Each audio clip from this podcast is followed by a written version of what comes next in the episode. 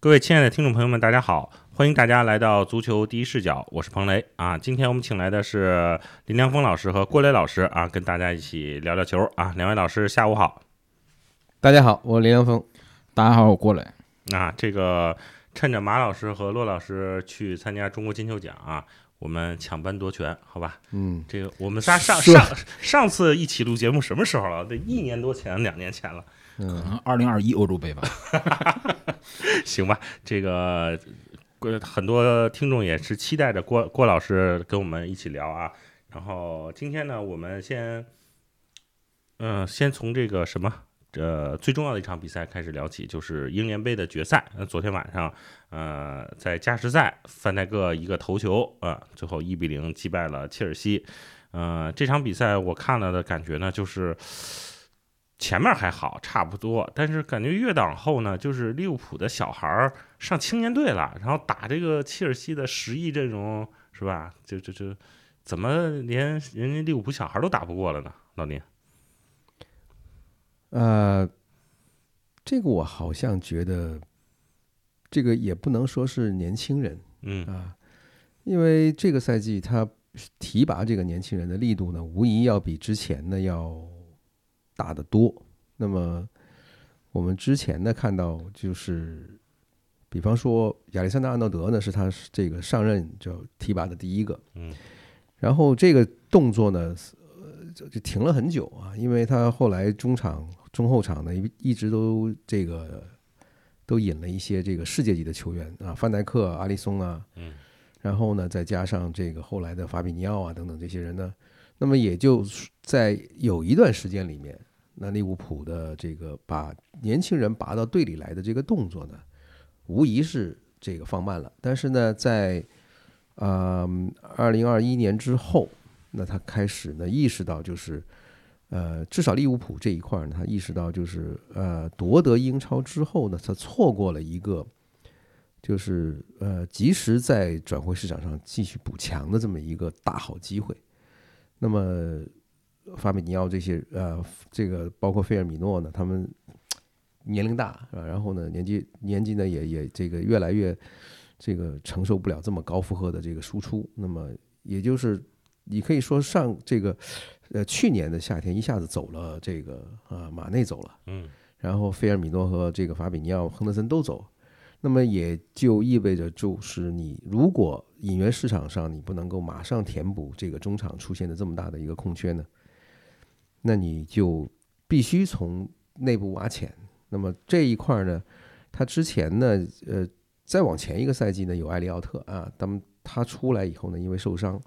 也停了一个赛季，所以不觉得。但是呢，这个赛季呢，他确实的这个年轻人出的很多，而且一出来呢，就这个布拉德利呢，就给人的这个感觉呢，是在这一波年轻人里面最好的。但是呢，也他也有这个像中卫的这个，我们叫什么？翻成昆匡萨，匡萨，对吧？就是这些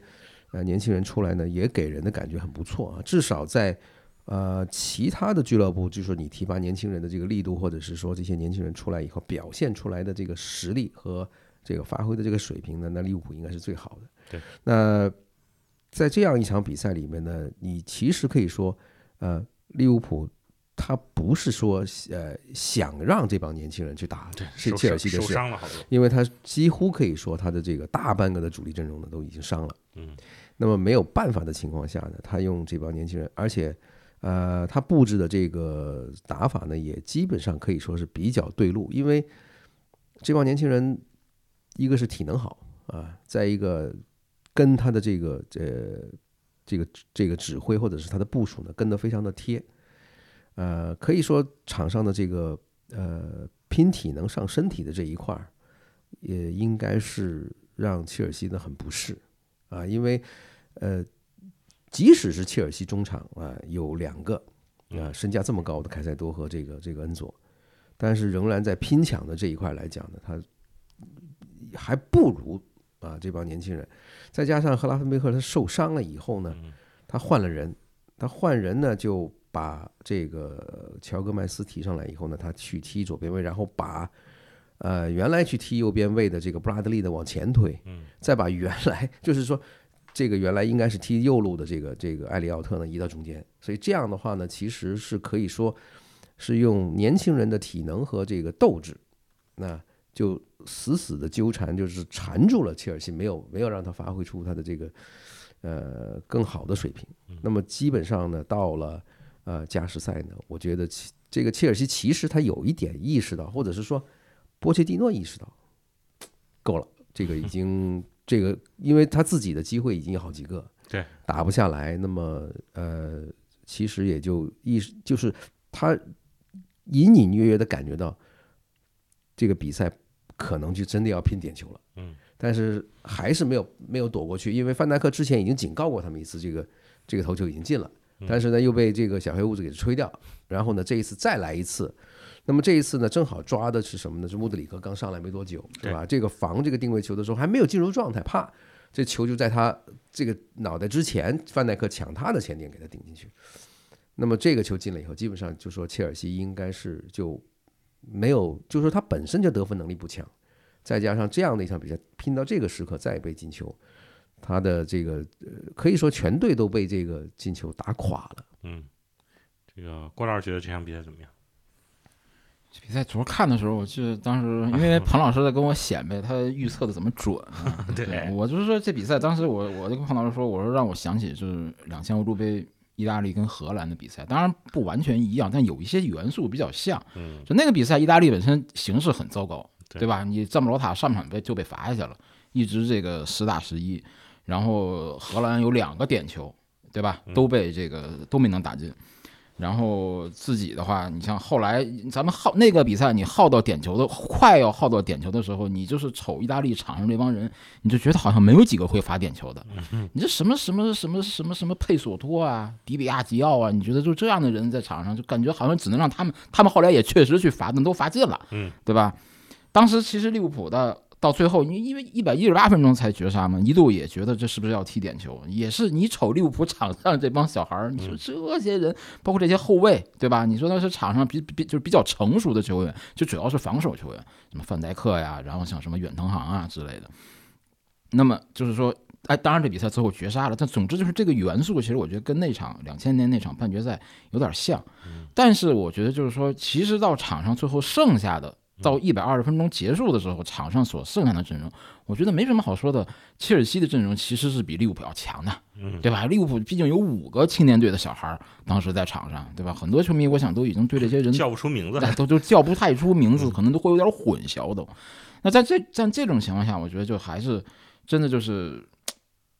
体现出一个教练不一样的这种地方。其实其实真的，我们假设，比如说这个赛季这个结束之后，因为克鲁普要走。其实我非常的怀疑，如果他下一个教练找的不够好的话，你眼下觉得利物浦这些好像前途无量的这些小孩儿，到了新的教练手下还能不能有这种水平的发挥？因为就是说利物浦最近其实伤员一直比较多，然后你包括你比如说，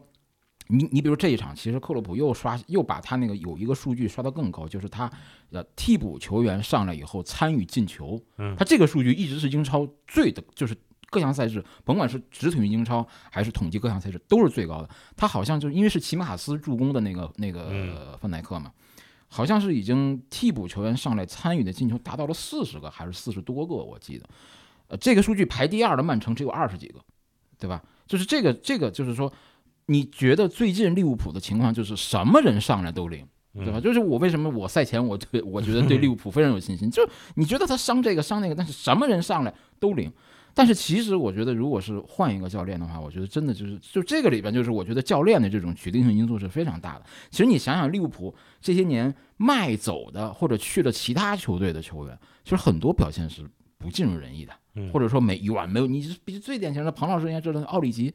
对吧？你就觉得他在利物浦是是是什么福星啊？锦鲤，你到了其他球队远没有那种表现，对吧？所以我觉得他换了一个教练之后，其实他不一定。还会有这种水平，当然就是这个比赛本身，我觉得就确实是他提前宣布克洛普走，其实到目前为止来看，对利物浦是一个正面的事情。那确实是说更衣室不是说啊，我我们就可以躺平了还是怎么，而是反而激起更强的斗志，要有以一个最好的成绩来给克洛普作为这个告别礼物嘛。嗯，就这个我觉得确实是。那我觉得这比赛当初。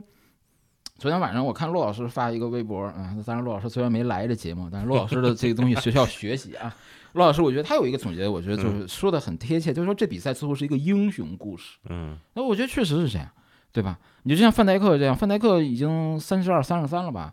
呃，几年前他那会儿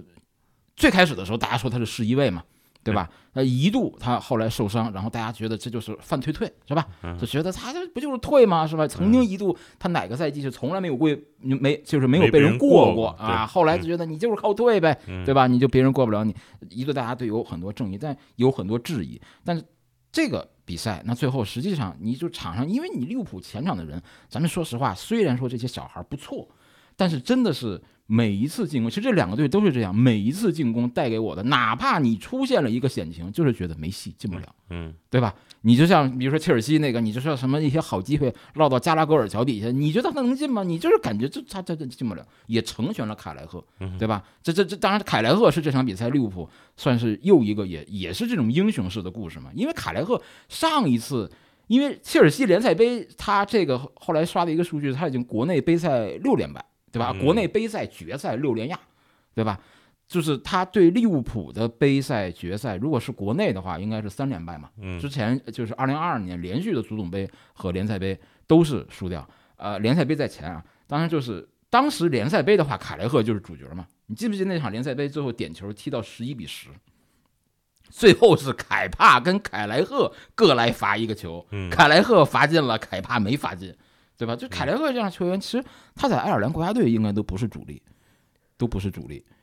呃，但是他在利物浦就是每一次上来，爱尔兰爱尔兰的那个主力门将还是兰道夫，嗯，就是他在利物浦就是每一次上来之后，哎，就就总是这种不辱使命他这场确实扑了好多球，是确实扑了很多险球。当然，我觉得像像加拉格尔那个，说实在，那是加拉格尔自身水平有问题，但是扑帕尔默那个，那那个实在是就是就是这种门前的这种反应。对吧？然后我觉得再就是可能这个就更让切尔西球迷扎心的一个对比，就是刚才林老师也说到，你们那俩后腰都是上亿买来的，嗯对吧？利物浦的这个后腰远藤航，当初买的时候大家都觉得啊，是利物浦争凯塞多失败了，没有办法，退而求其次，一亿的我们买不了，我们买一个一千多万的，这个我看了一个一个段子特别有嗯意思，插一句啊，就是恩佐伊恩，然后凯塞多都伊恩加都就是恩斗，嗯，就是远藤航 啊俩人，呃关键是远藤航，嗯就是你从他这半年多以来，他逐渐的适应这个对角色之后真的我觉得水平真的很高。防守当中的那种那种隐性贡献，以及拿球之后那种稳，就是说我拿着球，特别是一些不好拿的球，他也能拿得住，然后可以把这个球控住之后，然后比较合理的把它传出来等等，我觉得真的是很不错的球员。我看可能有一些，比比如比如说数据机构啊或者评比之类的，可能已经把他列为英超至少是最出色的后腰之一了嘛，嗯对吧？就这种啊，对于然后切尔西的话，我觉得。我很悲观啊！我真是我觉得切尔西球迷做好准备。这个其实虽然其实这场比赛切尔西踢的是不错的，嗯，踢的是不错的会，有机会，机会是比利物浦多的，嗯，对吧？嗯你要说的话，你倒霉，你要非要说你 VAR 吹啊，这个吹过范戴克一个球，投来吹斯特林一个球呢，其实这两个球你都不吹，也可以，呃，这特别是斯特林那个，那个就是属于就是非常毫厘之间的嘛，那个其实你不吹也说不出什么来，对吧？那个划线的等了很久，对啊，那个其实我觉得真的是因为裁判本身先吹了，先判你无效，然后呢，VAR 就觉得你说我推翻你吧，哎呀，好像又觉得他好像根据新规则，身体是不算的吧？就是根据新规则，身体身体超出这是应该是不算的，他最后算的是肩膀嘛？不是是脚是脚，哎，我看他就是说他因为他我们等他画线等了很久，嗯然后最后画这个这个线拉出来的时候呢，这毫米级，呃，就是说这个还是有一点点粗这个这个脚伸出来了，所以这个我觉得你现在因为下个赛季我记得应该是要换嗯啊，这个换这个装备的，就是呃英超也好，还是这个英格兰国内也好，整体要换这个 VAR 的这个装备，嗯，就是说开始要用这个半自动是吗？半自动的，就是因为之前是跟那个这个呃供应商有有合约，所以没办法这硬着头皮用这个。但也因为硬着头皮用这个呢，就就人为造了很多冤案出来。你 想想看，有很多，你包括这这个客场利物浦被打热刺被取消的那个那么好那么好的一个球，如果是半自动半自动的话，这个不可能出现这样的失误的。嗯，就是说我刚才说的是，就是在这个远藤航这儿嘛，就是嗯跟切尔西所的这做做的这种对比。其实我觉得真的切尔西球迷可能你真的要做好准备，因为连续两个赛季都是英超就是中游嘛，对吧？然后这个杯赛到决赛，你说这个比赛有没有点偶然性呢？也许也有，对吧？如果切尔西运气好一点的话，是可有是有机会拿下来的。但这个比赛的结果你也不能说它不合理，对其实就是双方这比赛其实谁赢了都有的说，都可以说呃配得上或者怎么样，都可以这么说。但是我觉得真的就是说切尔西。嗯投入产出比是不对的。你要最后意识到的就是，你是以，咱不说，哪怕就其实基本是主力阵容嘛，嗯对吧？基本是主力阵容，跟对方可能连二队都说都这个说不上，二点五队，嗯，对吧？打了一个这个基本上平分秋色，那你的这个情况，因为切尔西，我觉得就是大家要考虑，就是说，因为波伊诺其实对这阵容是明显不满意的嘛，他不断的在抱怨中，他那会儿东窗之前，波切蒂诺想的是我东窗要买人嘛，继续靠买人来解决问题嘛。最后是因为一月份，呃，森林和这个埃弗顿，埃弗顿是第二次了，又被提起这个财政公平的指控，然后把英超整个万马齐喑全都不敢动了嘛。就是大家千万不要小瞧财政公平这个东西，因为切尔西本身，因为他实际上，你比如说切尔西这场球，他如果赢了的话，意味他可以进欧协杯。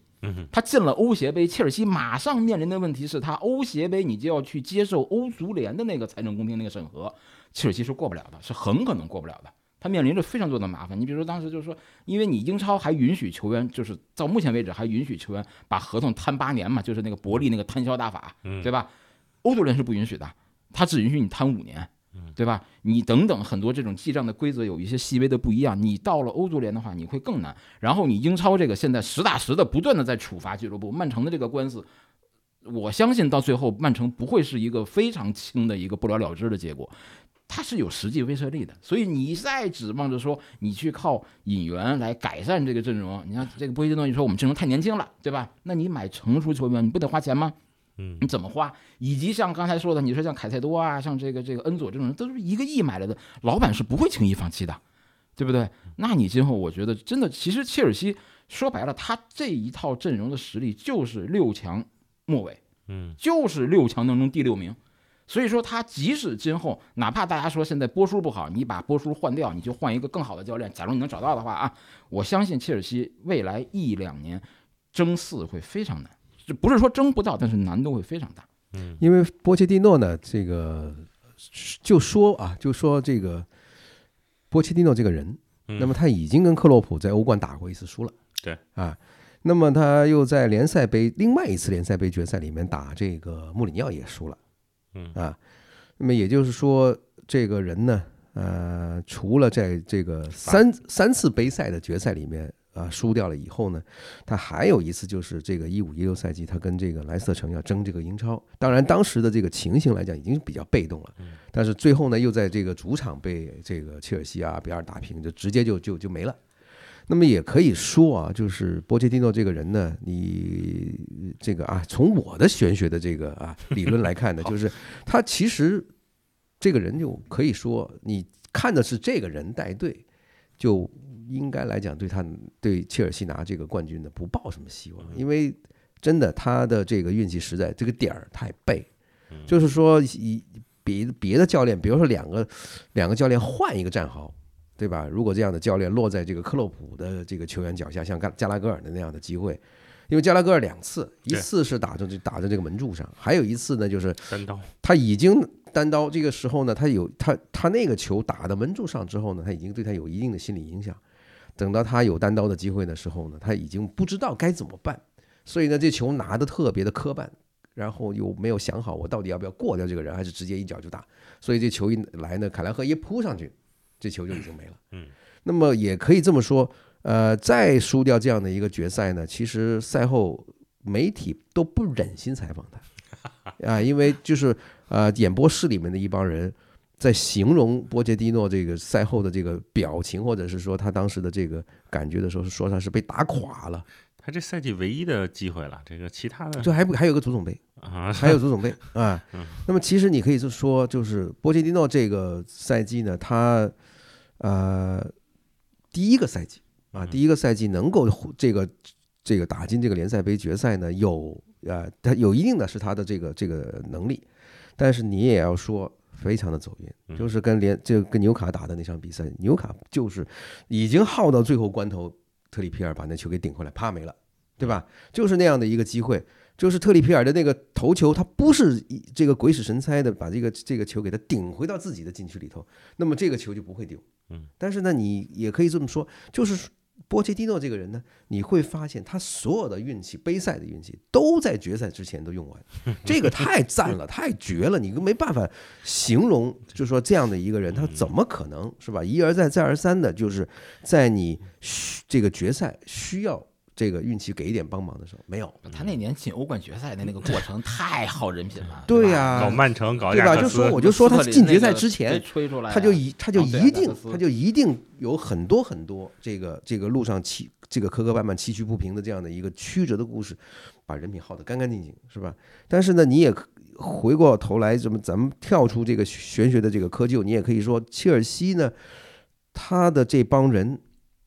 啊，你花了十十几个亿。但是不代表这十几个亿的钱，它有代表十几个亿的实力，因为有的很多这个钱确实花的有点莫名其妙，而且呢，呃，有很多的球员一签就是七八年的这个长约的话，有很多球员一到了切尔西一看，哇，这么长一合约，你还能奈我何？我比我我我命都要比教练要长，是吧？这个拼搏的各方面就不一定，而且他的这个切尔西，你你还别说，就是利物浦的伤员多，但是切尔西之前的伤员更多也不少。嗯，那至少就是说，在古斯托之前，这个确立下来的时候呢，他曾经有一段时间边位没有了，嗯，但要让中卫去打边位，那么也有一段时间这个情况很非常的不理想，而且呢，切尔西到现在依然没有解决谁是中锋，或者是说你说这个杰克逊或者雅克松他踢中锋，他是不是？他你还是没有答案，对吧？你比方说，你说雅克松或者杰克逊这个人，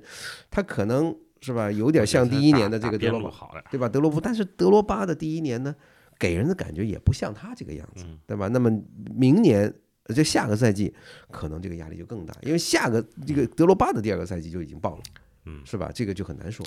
这个赛前我跟郭老师聊这比赛，他就希望利物浦夺冠啊，因为避免切尔西拿什么欧协联资格是吧？主要是为纽卡着想啊。作为国内著名的纽卡球迷，郭老师对纽卡是非常上心啊。然后咱们就聊聊纽卡这场，确实有点惨啊，这个被阿森纳给打爆了。其实我觉得最有意思的是卡里乌斯，好像说时隔多少年，呃，在英超重新首发，结果被坑了，是两个乌龙吧，然后有一个门线门门呃中后卫没解围掉，呃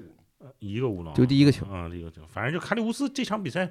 就是让人觉得还是一个很很。很很很让人觉得很奇妙的这么一个状态。这场比赛，关键阿森纳刚刚在欧冠输给波尔图零比一，然后怎么是这个英超一下又把纽卡又给打打得这么惨？因为阿森纳他就我之前也这一期也说过了，嗯就是阿森纳这这个赛季的最突出的变化嗯就是定位球拿分。嗯，那么定位球这一块解决的问题，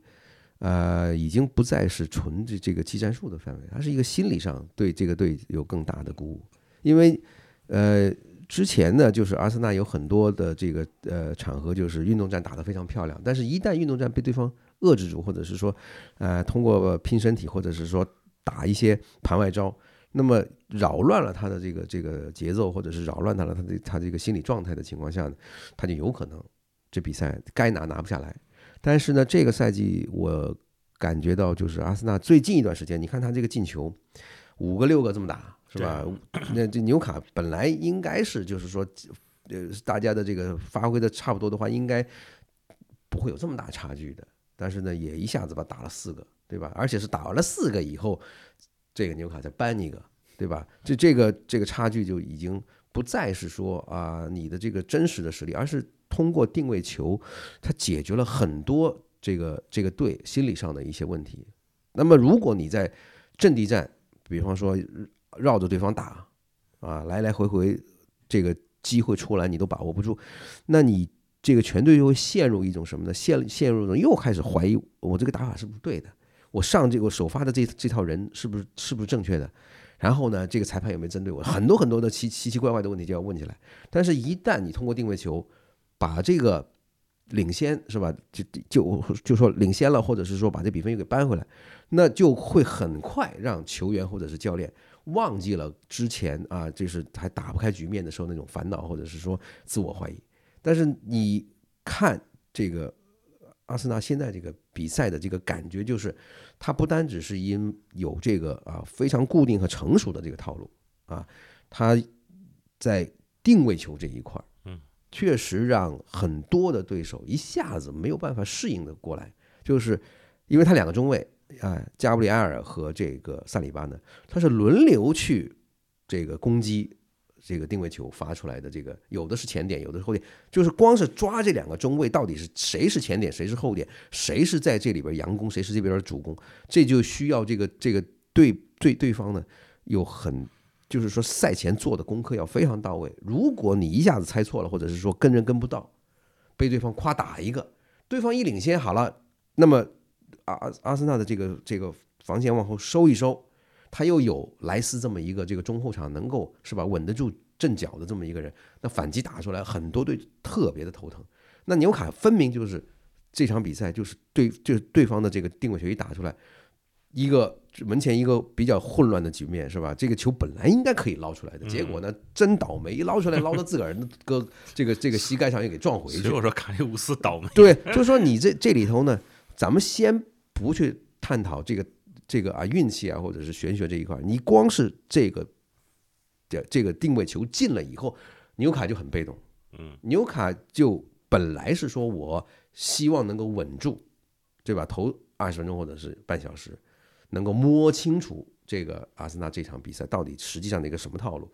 但是都还没有打到这个这个，我记得第一个球是第十七分钟丢的，嗯，对吧？咔嚓一下掉这个这个打到这个前点，然后呢加布里尔的，而且加布里尔我记得应该是我的印象当中，他他抢前点把定定位这这个任意球或者是角球已经是第三个是第四个球了，嗯，那么这样的一个打法就让很多对手防守的时候特别头疼。你在阿森纳的这个地头呢，你要你要压出去。那对方的反击打起来那么那么的快，因为这两个萨卡和这个这个马丁内利的速度非常的快，啊，那么你又会发现纽卡的这个后防呢，他有一个呃不是太这个能对付对手快速这个快速反击的，因为丹布恩这个这个人的这个这个呃身身材特别高大，嗯，那么他的这个动作来讲，或者是说他追这个对方的这个反反反击，他就不是那么好使。那么特里皮尔呢？这个人的年龄上来了，是吧？这个赛季已经出现过很多次，因为疲劳导致就是场上出现很多这种不应该有的失误，对吧？那么一旦你迫迫使你要出去打这个进攻的话，他就很难。而且他之前在主场打卢顿就已经被对方的这个反击结结实实教训过一次。四比四嘛，啊，四比四那场比赛其实就是一个大家最后都豁出去了，都不知道自己在干什么，就拿着刀子就互捅，是吧？你你你来我也往，是吧？那。其实纽卡最段最近一段时间的这个比赛，对场面的控制来讲，其实已经不如上个赛季了。嗯，郭老师点评一下纽卡。纽卡这个他这比赛，我觉得一点都不意外，因为他实际上从欧冠出局，本来那可能有些人觉得你欧冠出局之后，应该是这个只剩单线或者是只剩国内赛事了，以后你可能会有一个反弹，你的负担变小了。但其实欧冠出局之后，纽卡斯尔这个队反而。更加加速了他的这种，可能有精神上的原因，也可能有其他方面。总之，这队其实更垮。其实你像这场比赛输一比四，其实从场面来讲一点都不冤，嗯，对吧？你我们就是通常反映一个球队这个比赛，其实我是这样，我就说一个球队你这场比赛踢得好还是不好，最简单的一个指标就是你创造多少机会。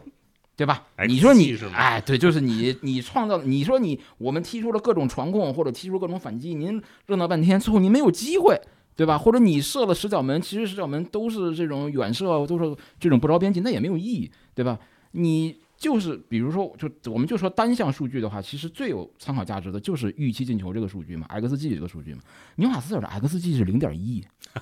零点一，嗯，人对方是二点几。啊，当然，人家二点几人最后把握的好，人家人家进了四个，这还不是最夸张的。你像这种差距，最近打强队，这这就是这样。你之前应该是元旦那天打利物浦的时候，xg 是零点五比七点几，那是英超历史记录。英超以前从来没有过任何一支球队单场 xg 可以上六的，嗯结果他被利物浦不光上六，还上了七，然后这个差值两边差值七点几减零点五，那可能是六点几，也是英超历史记录。然后再加上你说刚才你们也说到，就是说怎么打卢顿丢四个之类，最近一直是这样，好像是新年之后可能七场比赛丢了二十多个球。嗯，丢球太多了。对吧？这就是完全垮掉嘛。那从我觉得这个就是你面对阿森纳，包括你刚才说到，就是阿森纳之前这个周中输给波尔图，其实我觉得这个恰恰是阿森纳，就是真的是他现在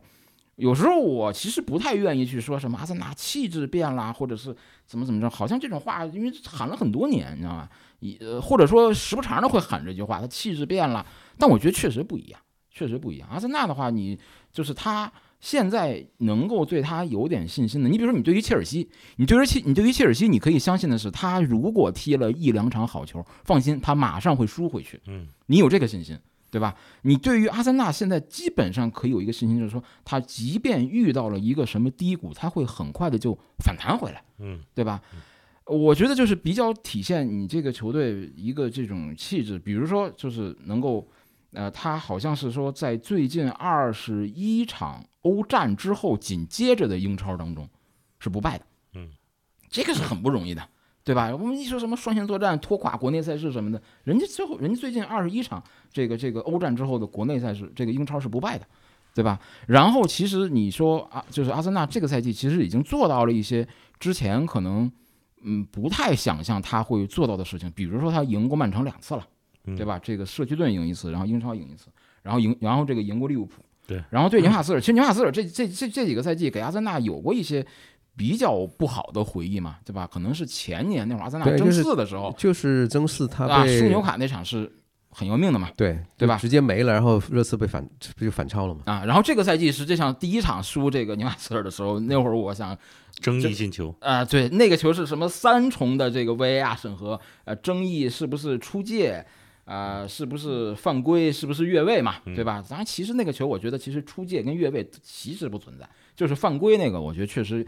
更大的可能性是应该判犯规，但没有判，对吧？以及那场比赛就是。很多阿森纳球迷不爽纽卡斯尔这种这种打法、这种作风，以吉马良斯为代表的这种，就是各种上手、上这个这个这个肢体，怎么怎么捶你，这个捶你的背、撞你的胸、打你的脑袋等等啊之类的。居居然这个人到最后可能补时了才得了一张黄牌，觉得早该罚下去的人，对吧？就是你对这个球队也是憋了一股气。哎，那他现在以这种方式。来这个击败纽卡斯尔也算一个小小的复仇吧。当然了，这个两个不是一个档次的球队之间谈复仇，有时候其实挺没意思的啊。但我觉得就是说，这个阿森纳确实，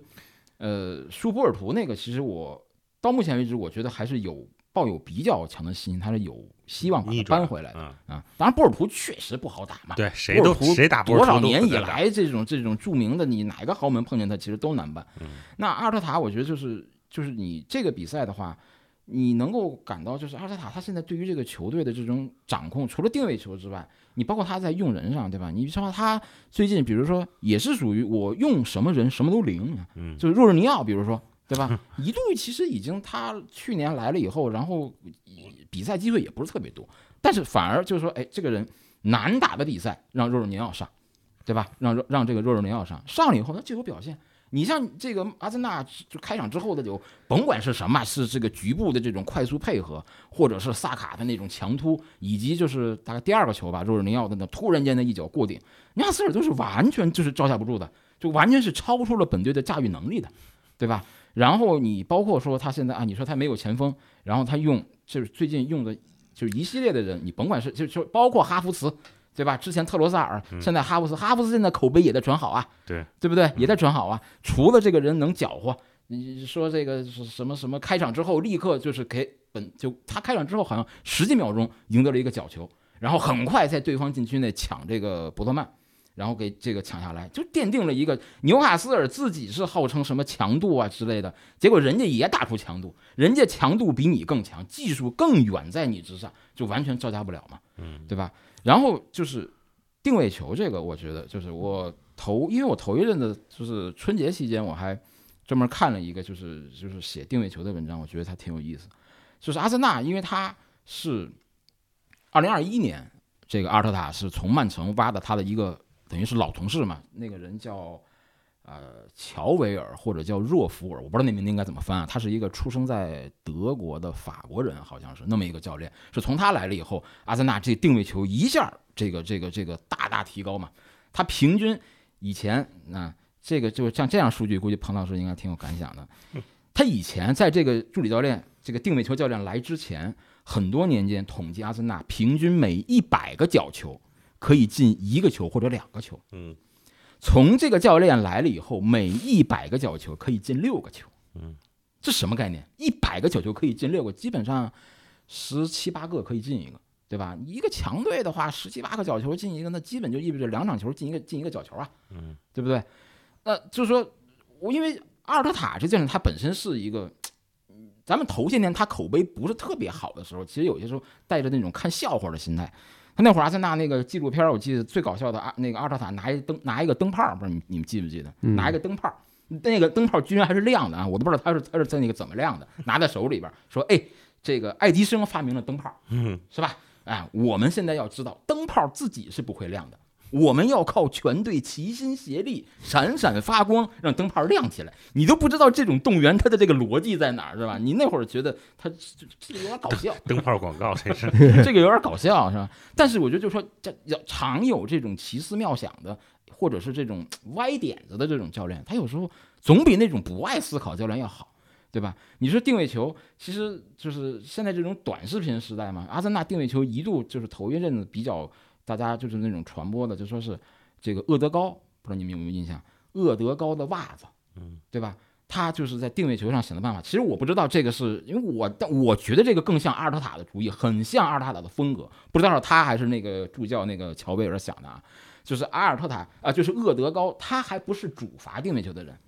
他是在禁区弧顶待着，比如一个角球，他用自己撸袜子的方式，我这个袜子往哪儿撸，来向。主罚角球的人和准备抢点的人传递信号，你们这个球要怎么罚？是前点后点？就像以前这个女排打 打这个快攻这个配合的时候，那么这个呃站着这个就是这个二传手，他就在这个后边他会伸这个手指，嗯，对吧？告诉后边发球的队友是吧？你是上飘是下飘，然后呢这个球是不是是砍式还是这个这个这个这个轻轻的这个是吧？擦这个球的这个这个边，那么这个。我在想，这是不是厄德高这个撸袜子的这个动作呢？还是说，呃，这个东西已经因为他是就是包括有一期那个哎那个当日比赛，他也捕捉了一个就是一个连因为连续的一到发角球，他就在撸袜子。你哪有哪有这么巧的事儿？你你那袜子老整理不好吗？对吧？其实这就让我想起当初我因为我正经看的就是系统看的第一届大赛，应该算九八年世界杯，九六年欧洲杯我也看，但看的不多。九八世界杯的时候，我那会儿不幸成为了一个英迷啊！我我那会儿看英格兰比赛，我一个特别深的印象，英格兰队那会儿霍德尔带队嘛，每一次定位球之前，一定不是一个，就是说我简单开出来就完了，他一定有一个反腐的一个，就像我就摆一个什么招式，摆一个什么姿势一样。通常比较常见的就是一个人虚晃，一个人再传出来啊。比如说安这个是安德顿从球前跑过，虚晃一招，然后勒索把球传出来，嗯，对吧？啊，事后后来就是有当初那届英格兰队的这个这个成员就回忆他当时的那个定位球的那些个暗语，嗯啊，我记得他就说什么呢？他就说一个就是主罚的人，主罚之前他可能会把球先抱下来嘛，抱下来之后他往地上拍，对吧？我要是拍一下，这个球是传这个禁区中央，嗯我要是拍两下是拍是传后门柱，嗯啊我要是举右手是开好像是进门柱，嗯我要是举左手呢是开短角球，嗯我要是双手都举起来呢，是开禁区弧顶，嗯啊，这这打你个出其不意，打远射，对吧？我记得当时他那个当时那个人说，当时霍德尔设定了这么不就就还不光这些，还有其他，嗯设定了这么一堆之后，然后找球员做测试，你们都背下来了吗？我这些个暗语是吧？这挨个测试，没人过，没人过啊！把球员都骂一顿，你们都给我背这个啊，怎么怎么着？当然那届杯赛，英格兰队定位球，呃，其实其实他那个就是坎贝尔最后那个球没进，对呀对呀，但是那那是那是一个很成功的一个例子。对呀，那个是很可惜。他他他其实他第一场比赛对突尼斯第一个球就是一个定位球，啊，对，到包括后来这个这个呃贝克汉姆，当然他对哥伦比亚是罚的一个直接任意球嘛，嗯那那么也是也就是也还算有所成果吧，对对吧？当然就是阿森纳的他这种定位球，其实就是不光有这种耍小聪明的，什么撸袜子这种，他也有很多的那种套路。刚才林老师也说到，你包括说，比如说像现在比较流行的一些，我们现在其实越来越熟悉的，比如挡拆，嗯对吧？你像那个刚才联赛杯那个利物浦那个，其实第二个球，呃，就是第一个球范戴克那个是因为挡拆嘛嗯，这个被吹的，当然吹的我觉得也有道理，也有道理。就远藤航挡了那啊个是这个挡了越科尔维尔呃越位位置科尔维尔对对吧？这阿森纳是非常爱用爱用这个挡拆的，就是什么什么特罗萨尔之类的，我挡住你的中后卫，然后给加布里埃尔一个跑动空间对对过来嘛，对对吧？包括骚扰门将，对吧？骚扰门将一般可能是本怀特或者什么人来对对干这个事儿对对对对对把门将顶住，对吧？让你门将动不了，对吧？包括说现在其实也常见的那种，就是比如说如果是边路任意球的话，边路任意球的话，那么一般是说这个呃，先几个人站在越位位置，对吧？罚球之前突然回来，那这种时候对方这个这个这个防线是很烦的，你们站那么靠前，然后你们又突然回来插到我们中间来，是很烦的，对对吧？这种也是容易捕捉到机会，包括还有一些什么什么耍小聪明，我我故意把这球慢点开，我耗上、呃、这个半分钟、四十秒甚至一分钟，让你们已经开始躁动不安了，我这时候突然间怎么怎么样，对对吧？甚至我之前看有有说，就是他在防守在防守定位球的时候，他有一个跟很多球队不一样的是，他让所有的球员十一个人都回本方禁区防守，对吧？我们前面不留反击点，就是他防守定位球，一个是啊，我这个禁区内防守点更多，对吧？我更稳；二一个是他说我这样的话更有更有利于我反击。他的理论是说，如果你在前面站着一个人的话，那么你反击的时候反而会拖慢你的速度，因为你把球交给那个人，那个人肯定在对方的防守之下，他肯定是背身持球对，他不好办。我们就从本方禁区启动，然后在这个这个这个波浪式的，然后就就就往前去推进反击。他也靠这种方式取得过进球，对吧？等等，所以就是，呃，他想了这么多在定位球上这种办法，而且确确实实效果非常好。他这赛季应该是已经进了十九个定位球。对对对呃，之前的一期这个19还是 M M M M O T D 做节目的时候是十八个嘛，嗯，然后呃这这一场又进了一个嘛，嗯，对吧？这个确实这种就说十九个通过定位球啊、得分的，这这是个很吓人的数字了。嗯就是说，你可以这么说吧，呃，阿森纳现在联赛的进球大概是呃五十几、六十几个球了吧？那么你想想看，他的定位球在里头占了差不多有这个接近四分之一了。那么四个球里面又有一个是定位球的话，你作为一个对手，不管你是客场还是还是还是主场，你碰上阿森纳，你会那就几个顾忌。你比方说，就有的队，他可能说我不太怕给角球，对吧？那就给给角球就给了。那么还有的队呢，就是说我在后场呢，我我我我多一脚这这这个多一点这个手毛这个毛手毛脚的动作呢，我也不在乎，因为我知道你的这个定位球也一般。但是你碰上阿森纳呢，你就会心里，对吧？有一点不踏实。而且这些个定位球的招数呢，其实你要说回忆起来吧，这个很多教练都已经有这种类似的这种发明创造。就是说，以前这个阿拉戴斯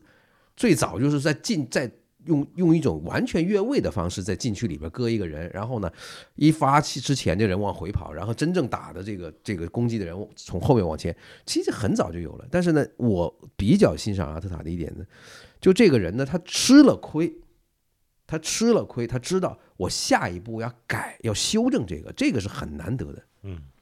总之呢，这个现在就是阿森纳、曼城和利物浦在争今年的联赛冠军。我们嗯怎么说也希望能竞争到最后一刻吧。这个是比较嗯少见的，到三这个阶段，三个队三个队各差一分儿，这么着咬。嗯，这个顺便我只插播一句啊，因为利物浦拿了联赛杯，包括他很有可能拿这个，呃，也有可能拿英超，然后再加克洛普走，所以我们这个今年会定下一本叫《利物浦荣耀》，当然具体的名字咱们再再说啊，《利物浦荣耀》，然后还有一本《蓝黑荣耀》，这个咱们一会儿说意甲的时候可能会再提一句，就是这两本书，然后郭老师可能接下来要辛苦了啊，然后也希望大家多关注我们的这个一些消息。然后在说完这这这几个队，咱该说说曼联了吧？这个本来一一片大好的形势是吧？奔着前四就去了，结果被富勒姆还给绝杀了啊！这个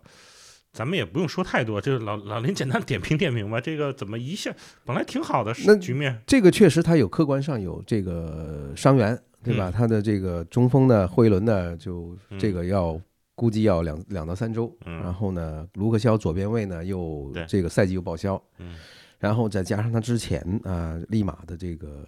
也又受伤。所以呢，他的几乎可以这么说吧，就是最近一段时间里来还比较用的比较顺的这一套人马呢，又开始出这个嗯。缺口了。嗯。但是呢，这个其实就是你少了这两个人呢，不代表你是这场比赛你会用这样的一种方式输掉。关键富勒姆那个中场核心帕利尼亚也没在对呀、就是说这个首先呢，你富勒姆的这波人呢，其实跟曼联的这波人呢，呃，就我我我个人的感觉呢是不应该啊出现这样的一个这样的一个输球的这样的一个结果，因为富勒姆这个赛季呢，他客场好像是这个是第一次胜，第一次这客场第二次吧，啊，那么也就可以说，也就可以说，拖到最后一下才输，嗯那这个可能是让很多曼联球迷这个看了血压高的一个 一个结一个过程。但是呢，如果真的你要按照这个比赛的过程，你机会挺看呢，多的富勒姆，就说富勒姆真的要这场比赛赢个四，就是说以超过两个净胜球这样的一个方式赢呢，那曼联球迷一点话都说不出来，因为曼富勒姆的机会比曼联多很多。呃，就沃伊沃比在进球之前呢，已经有大概是有两两个好机会没把握住，然后你再有穆尼斯这个也也打门框，对吧？再再还有一些别的这个看上去也很吓人的这个机会，那么也你你可以说曼联这比赛呢，你说是在主场，但其实每一点都没有这个主场的气势。这个赛季他主场他输了五个英超啊，主场输了五次，那么其中啊这这场应该是第六个了。那么之前呢，他输水晶宫啊，又输博恩茅斯，其实这输的都是一些什么？都是输的一些都是保级队，对吧？那也也也可以这么说，就是滕哈赫这个呃教练呢，他现在啊、以新老板要来了，是吧？大概率是要把他在这个转会里边说话的这个分量就降到最低，就是说你只管带队，哎但我觉得滕哈赫自己真的有点没数，他好像这场之后他还说说我今后依然掌握转会的否决权哦。这不这个人吧，他有的时候你可以真的有的时候你觉得这个人待起来呢，他都不只是孔乙己，你知道吧？你都 你都有的有的时候没有办法，传出去。林老师定义滕哈赫是孔乙己，就是他都他都够不上，就是同同这个孔乙己的那种那种那种级别，他真的有点没有自知之明的这种感觉。就是这个，你想想看，从这个圣诞节这个平安夜那一天传出来，就曼联官宣说新老板要来了。嗯然后到现在输给这个呃，哎，这个这个弗勒姆是吧？呃，三个月吧，啊，不是，是整两个月吧，应该是整两个月时间里面，就是他的这个左膀右臂是吧？一个布兰克，一个这个布雷斯福德，还有这个呃，不停的每一场比赛就看，看什么呢？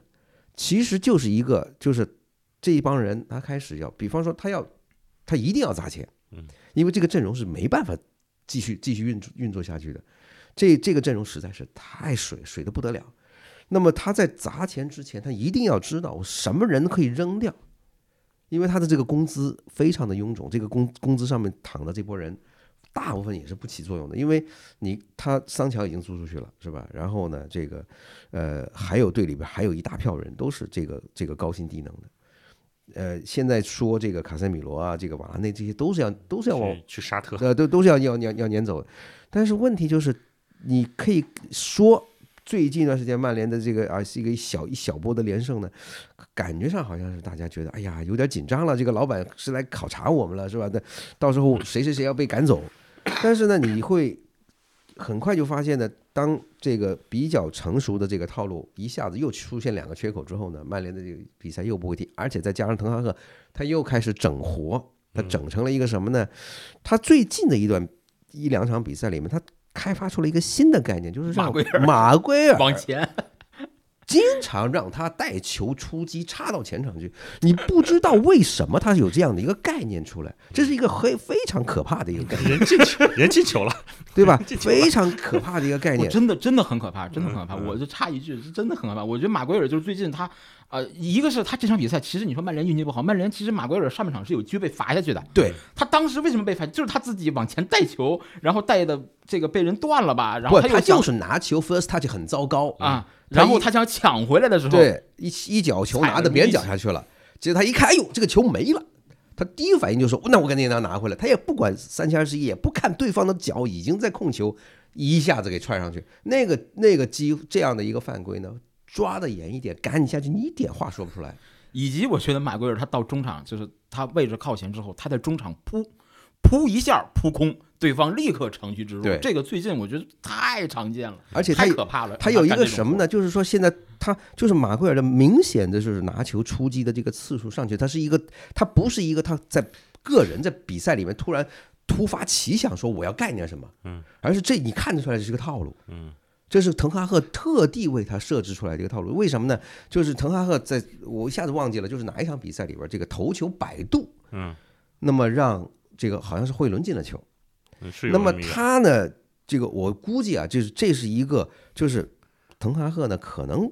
憋了很久的想怎么样才能够让这个马圭尔又上场，而且呢不被大家说闲话的这样的一个一个出发点。那么也就是说，好，你在后边呢，总会有点麻烦，是吧？但是我如果让你上前，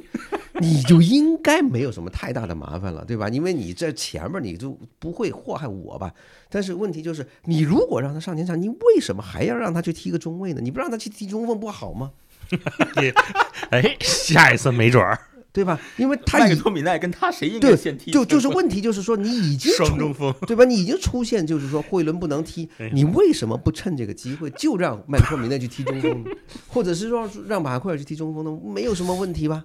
他他其实就是说，神神对吧就是那你就公平来讲，就是啊，滕哈赫呢，他确实在设计这个打法上面来讲，这个套路里头有很就是确实有很多很多的机会给能能创造出来，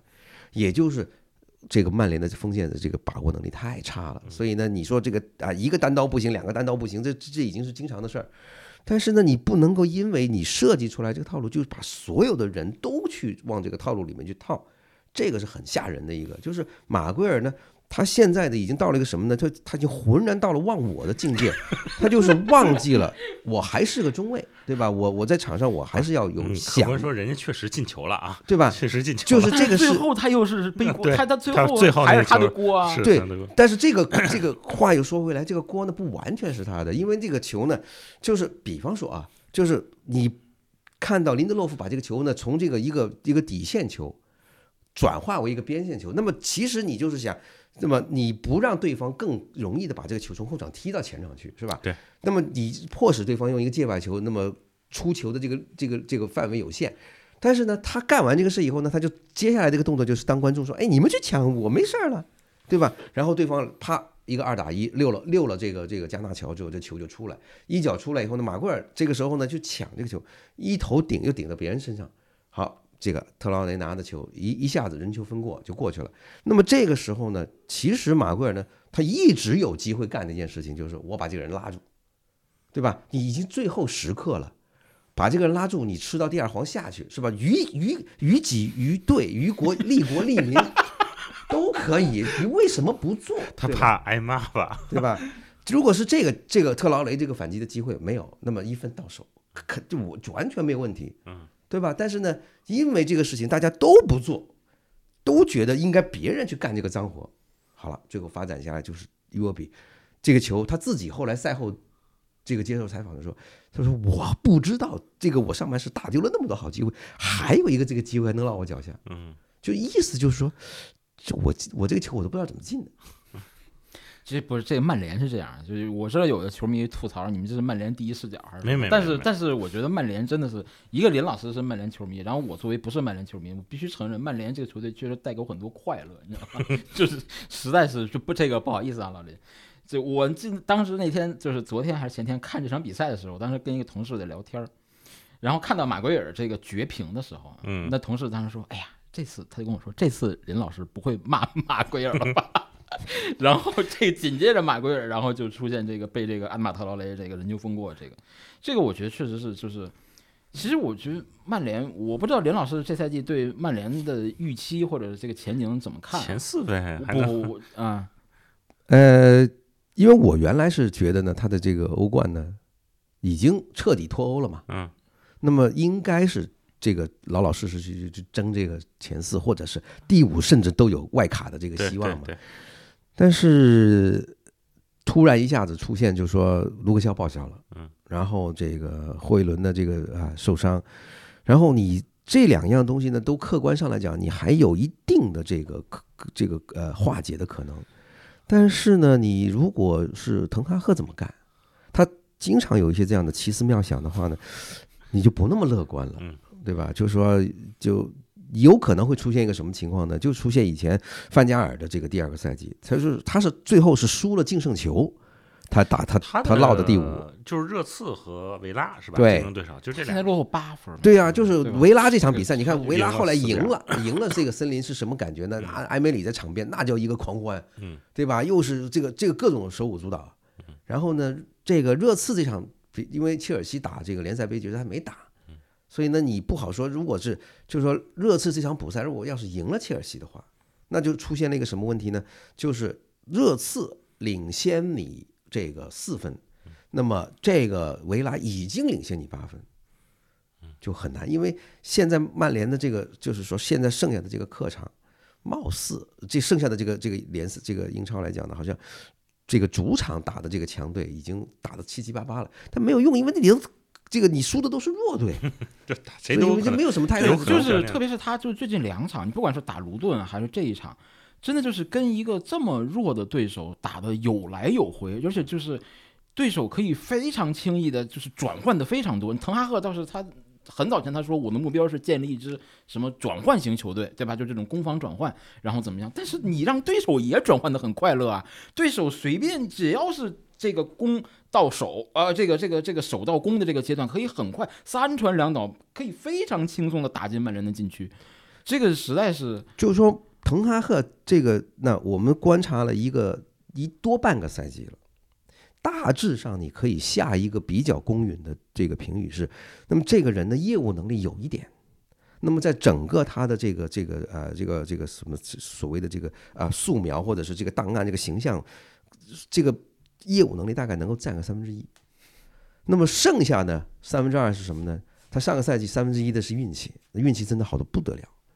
就包括两项杯赛全是抽到主场，这个是这个是多少年我不敢说，历史有有史以来是第一次，但是至少我在我的记忆里面就没有一个队在一个赛季里面两项国内杯赛全是抽到主场的，这个没有，之前没有过。然后呢，第三样你至少你还得有怎么说呢？你不能够呃就选一帮都是这么水的人，你还希望能够出成绩。他不单只是上个赛季就选了很多水的人，这个赛季他变本加厉，他还有水的人，再加上他还要在用人这一块儿去毁掉自己已经干好的事情，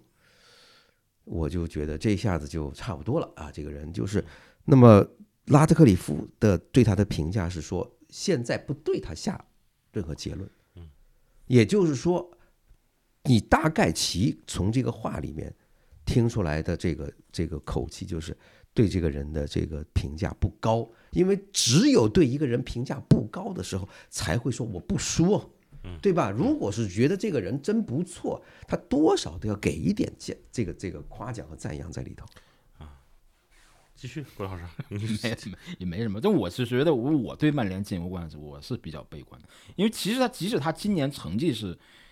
就是在输这场球之前曾一度是今年不败嘛，对吧？一个对手我觉得比较弱。而且我觉得他最近其实比赛其实运气成分是赢狼队就很运气了。对啊，对就是就是这种你你想当时是拉什福德刚是什么什么在都柏林这个醉酒，啊然后醉酒请假，醉酒请病假啊之后，然后被内部停了一场，回来以后好像还有点带队立功那个意思，对吧？他确实立刻进了一个球。你觉得他是他从那之后他就知耻而后勇了吗？其实也没有就就是昙花一现，对对吧？后边该散步散步，该梦游梦游，对不对？然后你说像那场球之后是梅努的绝杀吧？对嗯，对吧？梅努小孩大概就就进一个球或者两个球，嗯也不太带这种他足总杯还有一个进球。啊，对啊，就可能一共就这么两个球，对对对，他也不太带这个属性，就是一些小概率的事情在发生。然后最近我觉得，其实让我觉得看曼联比赛，有时候觉得这个加纳乔俨然曼联大腿啊，嗯，对吧？我觉得这种球员成了曼联大腿，你这个是一件值得高兴的，还是值得？对未来更长远持有就是说，之前呢，我跟郭老师曾经呃这个探讨过，就是这个他的一个观点，就是说纽卡这个队啊，嗯缺财啊，财气不高。哎天呐，我真的是想，我当时这个感觉就是说，你们那个队都还要缺财，那你再看看曼联，这不就是是吧？都不是缺财，这是缺柴火，你知道吗？太可怕了。这个加纳乔这个人呢，一个首先是他什么呢？他的这个人的功夫特别的糙。糙到你都是你你就是说老这个资格老一点资深的一点曼联球迷，你都没办法想象，就是我们队里曾经出现过这个贝贝这样的一个人，都比他强。嗯啊，那么现在你说出了一个加纳乔呢，他不但只是糙到比贝贝还要糟糕，他还有一个什么样的一个这个非常宏大的心愿呢？他要成为下一个 C 罗，嗯，对对，就是说他现在开始模仿他进球这个动作，嗯对吧？就是说他可能就是说把这个 C 罗所有的进球的动作都模仿特别像，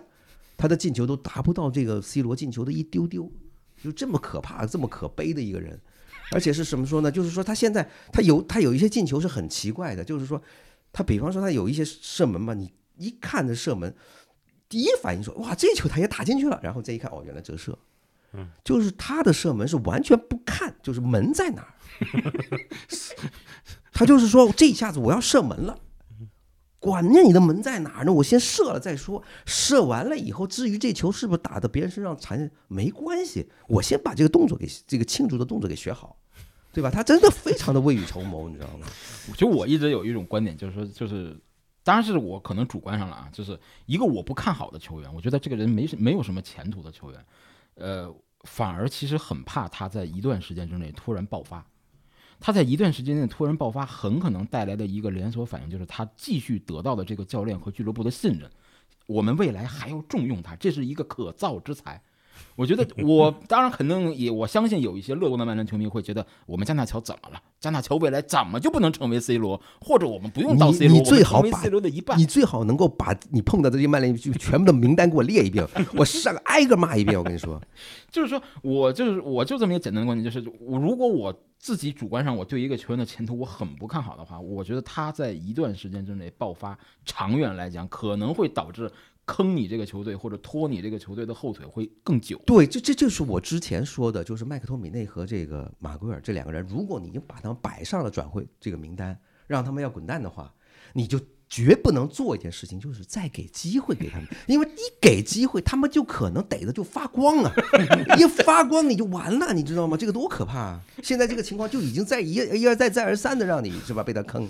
这个这场比赛还有一点让我觉得挺有意思，就是安东尼啊，最后一分钟吧，还是最后几十秒，让还生日是吧嗯，最后最后上，我当时我第一想法我就想到了当初那个 C 罗那下，就是他和滕哈赫闹翻那下，就是他回更衣室了，就是让他上，最后最后读秒让他上，他不上，他回更衣室了。那一次之后俩人闹翻了。这个现在我就想知道这个滕哈，按说安东尼是他的滕哈赫的，是吧？这这这什么？这个有有有裸有裸照的这个概念啊，不不不不不，就是这个意思，就是俩人的关系应该是紧密绑在一起的。呃对啊，对啊，这这但是怎么这现在就搞成这样？最后一因为现在就是安东尼的这个情况呢，已经到了一个就是滕哈赫也保不住整活啊都不敢了，啊！因为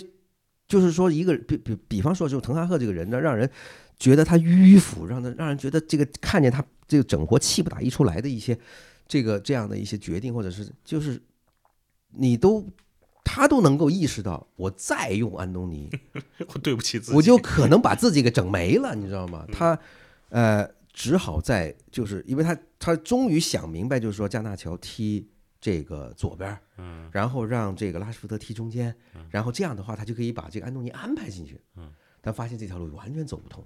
他走不通呢，他就想，哎呀，实在没辙了，好吧，那就把加纳乔从左边移到右边去，是吧？然后再把这个呃拉什福德呢搁回左边，然后呢霍伊伦踢中间。那么这样的一个这样一个安排呢，就是其实就是曼联在这个最近一段时间还还能够连胜的一个一个很重要的一个改变。嗯，但是呢，这个霍伊伦一伤吧，哎，他又想起来了，哎，我之前用过那个招数，我再用一遍，我就不信了，哎，结果还啪一下子，这个耳光来得很快啊，就不行，就是不行。但是你可以这么说，呃，安东尼这个人，他呢，呃，再糟糕吧，他其实就是一个他不他不适合踢英超，嗯，他不适合踢英超。有可能，对吧但是，话说回头，嗯他的功夫依然比加纳乔强。这这这对加纳乔有多大的怨念？行行行，这个曼联差不多了，咱不不聊了，英超也差不多了。这个我想说什么来着？哦，对，说说西甲吧，因为西甲巴萨这场等于四比零大胜，郭老师说有有话可说。我因为我实在不知道，我对巴萨没什么感觉，就是他时而好，时而不好，打平格拉纳达，然后打平那不勒斯，然后又四比零，这个是赫塔费吧，还是打谁啊？对啊，这个我其实唯一想的就是哈维这个一定要离开吗？就是他。其实我一直我我记得我上次来这儿，我当然现在加了一个图赫尔，就现在有啊三个赛季末预定，要要走的，确定要走，克洛普、哈维、图赫尔。对，我一直觉得一种就是最这种狗血的剧情里边，我觉得这三个人里最后会有一个人最后不走了，你知道吗？对啊，我就在想，哈维万一啊对，万一他拿个特欧冠，别是哈维，万一拿个欧冠，嗯，那那就我觉得欧冠 现实点，西甲也不是没有可能嘛。嗯，这在是这这都都有可能，嗯这个还没还没到不可能的地步，嗯啊，就是不会走了，有不走了，不不，这这当然这现在只是一种完全毫无根据的凭空猜测，这毫无根据。啊，这比赛我觉得没有太多可说的，就是简单，我觉得就是。是因为巴萨已经很久没有这么赢过一场这么痛快的比赛了，特别痛快一般都是赢一个球一比零、二比一这种上一次是哦，上一次绝杀而且他经常把一些非常容易打的比赛啊打的这个是是吧？火星四溅是吧？有来有往。莱万罚了两次点球啊，对，罚两次点球那个，对，就就这比赛，其实我觉得这个就是也不也不一定会作为，就说什么巴萨现在就哈维宣布走了以后，好像怎么复苏啦什么的，嗯我我觉得可能谈不太上，因为这比赛对手成全的成分很大，啊对手成全，因为对手很勇敢嘛，嗯对手就是这个打的是这个这个这个什么什么所谓高位逼抢，然后把防线提得很高，结果巴萨不断的在打对手的反击嘛，嗯对不对？就光拉菲尼亚上半场就捞了仨单刀，嗯对吧？你什么莱万，当然莱万最近状态确实很好，之前连续进球，这场这个撤回来，然后给中场做球什么的，确实给拉菲尼亚后边那俩是莱万塞的嘛，等等。但是我觉得这个比赛不能太作为一个特别有长远价值的参考，包括拉这是这个拉菲尼亚这个人，他现在可能虽然说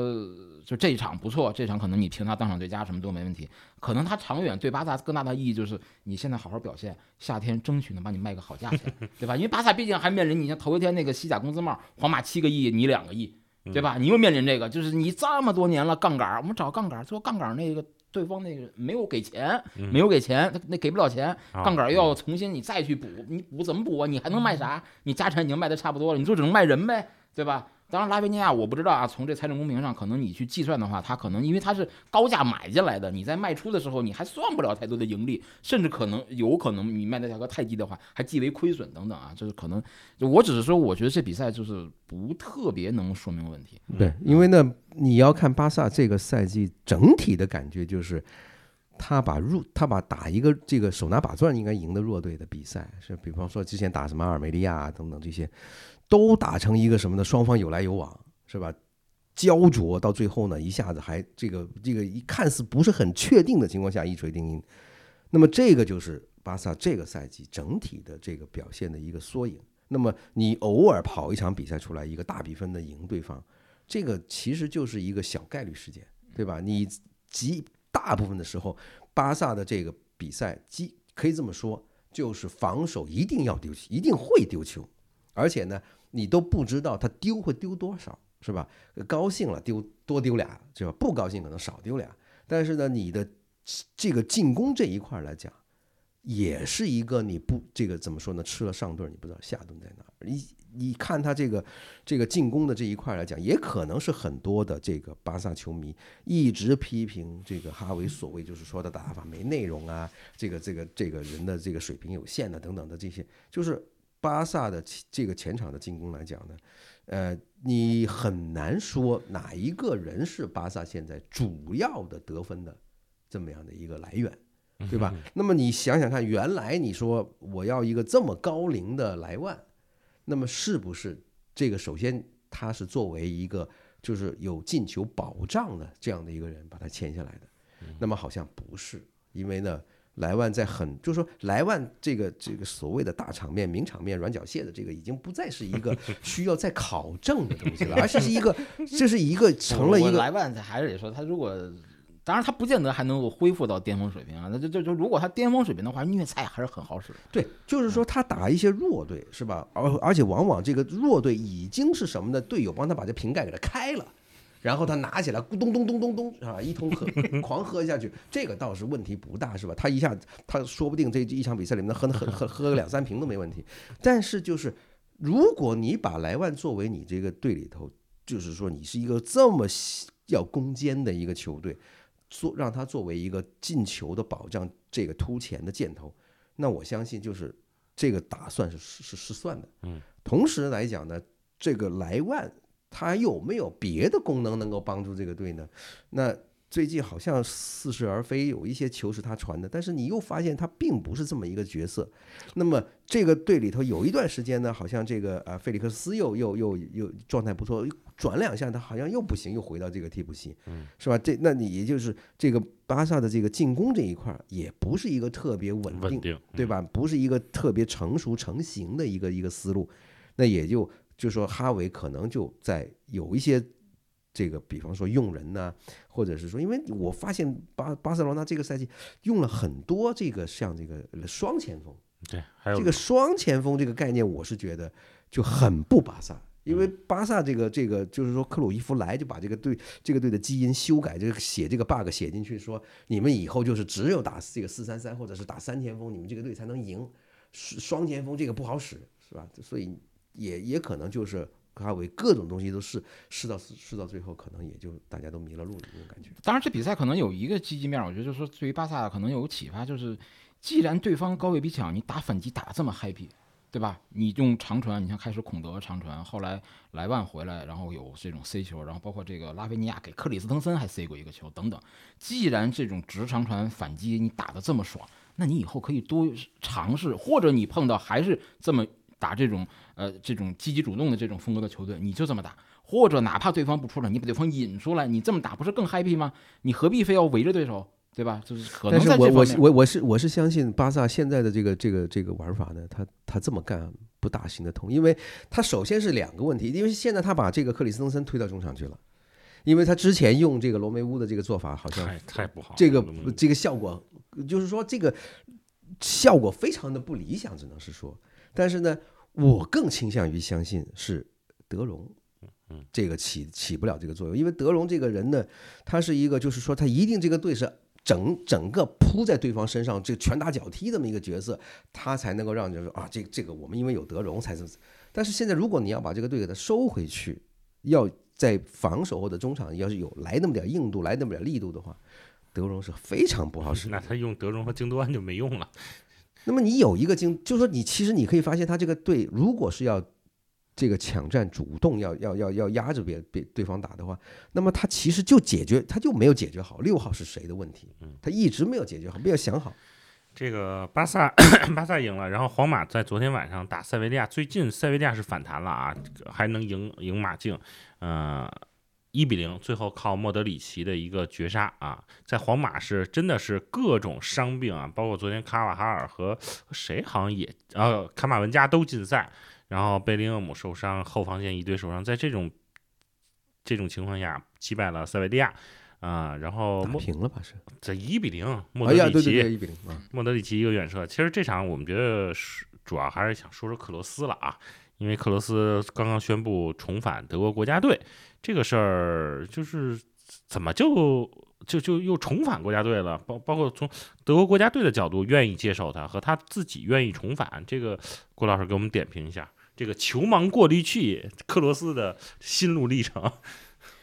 他就是实际上按他现在的说法的话，因为我最开始看的就是去年可能就十二月份，一个是就是纳格尔斯曼自己接受过一个采访，他先表达有这种可能性，然后那会儿突然传出吕迪格，吕迪格作为皇马就等于是他皇马和德国队的双料队友嘛，对，吕迪格一直在劝克罗斯重返国家队等等，嗯开始造这个势。然后呢，那么这个纳格尔斯曼可能是因为他两个人，他跟克罗斯之间两个人年龄差不多，对因为纳格尔斯曼很年轻嘛。然后这个私交不错，经常在一起聊天儿，然后是网友，在网上经常聊。然后克罗斯慢慢就被打动了，他就他之前的话，因为他退出国家队的时候，他那会儿口碑不太好，对对吧？对或者说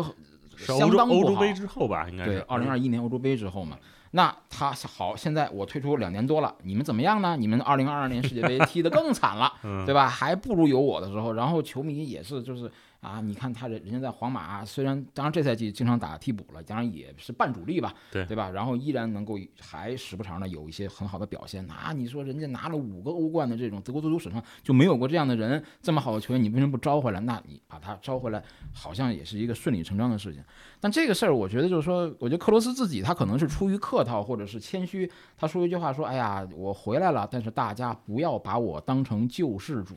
他这个话他自己可能哎呦，这个话说的有有有艺术啊！他这个话可能自己是出于谦虚或者客气，其实这个话说的非常对，非常对。我觉得这句话就是非常符合克罗斯大家对他的一个合理期待。实际上，我觉得我一直说克罗斯肯定是一个好球员，但是他是一个有条件的好球员，就是说。呃，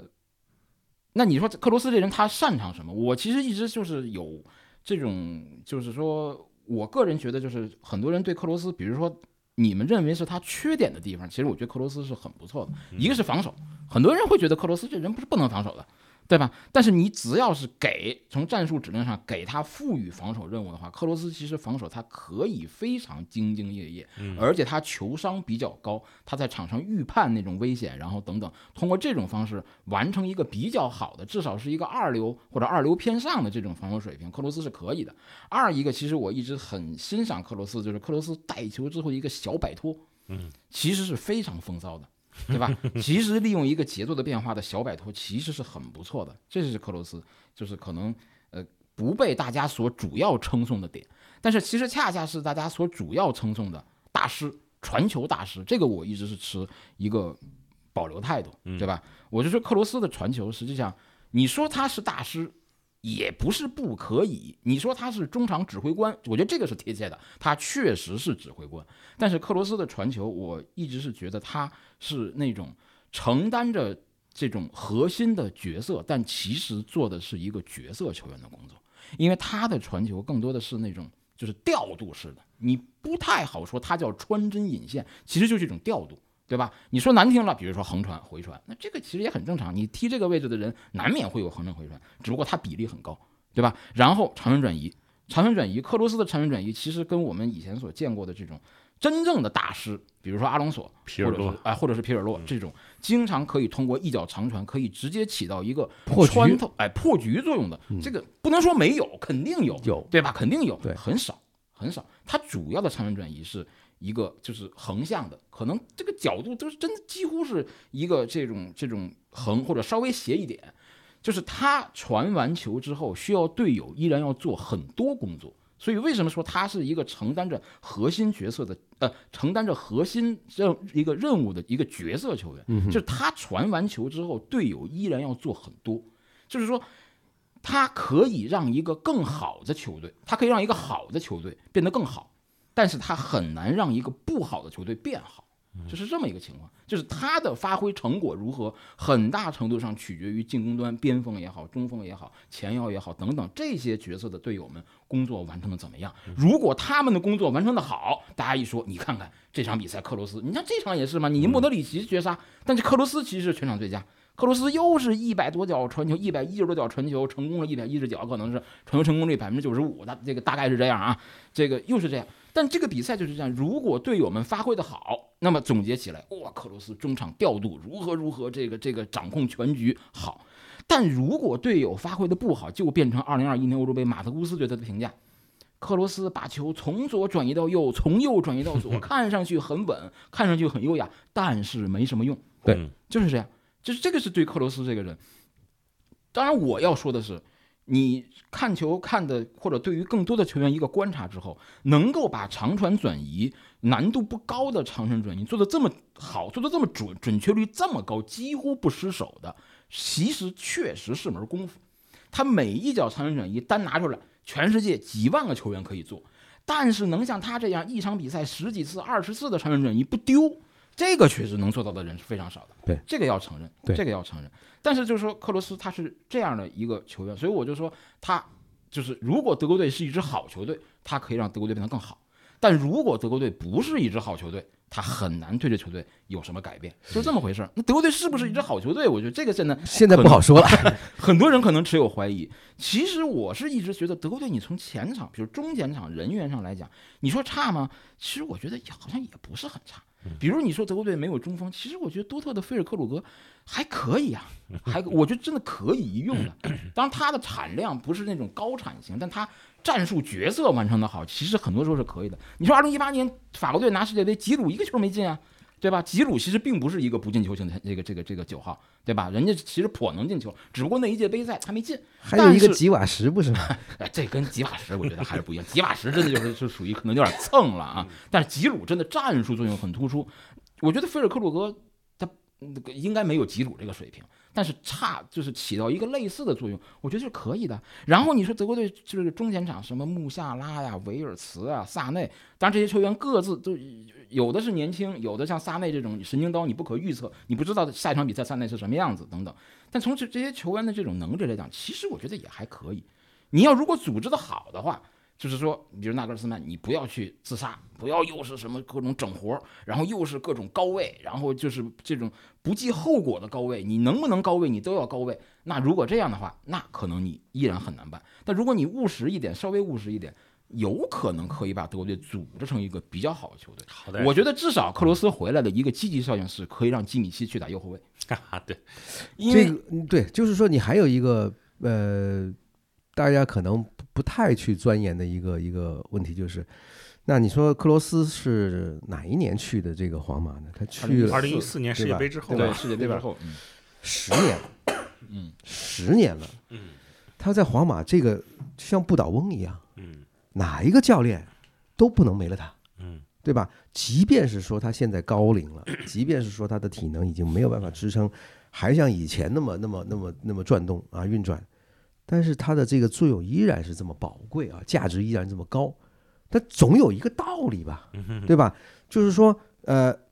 这个呃，我们可以把它说是一个这个啊，可以让好球队发挥更好，但是无法把平庸的球队提提高的这么一个角色球员啊。那么这个对他来讲很很很精确的一个定位。但是有一样就是说，那他为什么会是这样的一个人呢？那就是说，他的一个打法里边，比方说他不丢球的这个传球不丢球，其实很，我我觉得可能在现在的这个这个打法或者是对中场的要求里面，其实有一个很重要的就是，如果在这个中场三个人也好，四个人也好，甚至两个人也好，你的这个球到你脚下，大家有一个信心是说，这球不会传丢。那么会起到一个什么样的作用呢？就是如果我被对方压这个紧逼，我被对方挤压的时候，那么我这个球处理不了，我这球往前处理不了，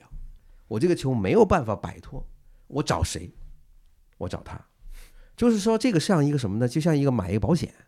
对吧？这球呢，我这个时候确实对方这个啊压上来就喘不过气，但是呢。这个克罗斯他有这个能力，就是说在很小的空间里面、很大的压力下，他依然能够保证这球能够出到一个更安全的地方。那么这个是克罗斯他本人在十年皇马生涯里面，可能大家不大愿意，或者是说不大注意的一个特别突出的他一个个人的品种。嗯，这个咱们说到德国国家队，然后也可以正好聊一聊拜仁嘛，因为这场他是。二比一绝杀了莱比锡红牛，为争冠留下一丝机会吧。然后，尤其是凯恩这个绝杀，我当时就在想，波切蒂诺和凯恩这两个人，反正没有什么冠军命。波切蒂诺是在法甲拿了一些，还有法国杯啊什么的拿了冠军，但是凯恩大家一直在戏称他这个冠军命真的就这么这么难吗？科芒是不是对冲的那种感觉，对吧？对科芒这个就是职业生涯出道以来，每个赛季一定是联赛冠军，最后被凯恩给毁了。啊，就是说看谁的命更硬，对吧？这个事情呢，我我看这个比赛，就是凯恩这两个球呢，你可以说啊，嗯，这个是射手的射手射手能力，对吧？就是两个两个这个射门的都是都是左脚，嗯，而且第二个球的难度还更高一些，是吧？打就是说，呃，也可你也可以这么说，莱比锡就被。凯恩最后这一脚呢，可能都不知道，就有点像以前这个什么说呢？这个我我记得小时候这个孩就是大一点的孩子欺负小点的孩子，威胁他们的时候，就说我要揍你，都不知道哪来的风，对吧？这个确实凯恩这球就确实有这么感觉，就是他揍了你，你又不知道这个球是怎么来的，你都不知道怎么进的。对，呃，但是呢，凯恩呢，你又会发现呢，就是拜仁的打法依然没有说一个很明确的一个一个思路，就是我怎么样才能够把机会造出这个造出来以后，是专门为凯恩去设计的。嗯就凯恩好像就是你们你们你们踢着吧，嗯实在这球进不了，你你让我试一下，就是这样一种感感觉。就是凯恩的这个球呢，你二十几个进球，呃，进球的这个数要比他比赛的场次要多，这个是一个，就是这个你没法挑剔的，就是射手真的太强大，对吧？但是如果你我我之前就说，如果你要是是真的是这个是这个设计套路的时候，把它作为就是啊机会都造给他，让他去射，那拜仁得甩这个后面的这个队得甩多少分，对吧？那他不，他就是说，我我我在季赛季刚开始这大概有三分之一的时候，就是看拜仁的这个这个套路，就会发现这这凯恩好像就是这比赛跟他没什么太大关系，但是呢，总会到最后大家一下子不小心这球就到他脚下，他就进了。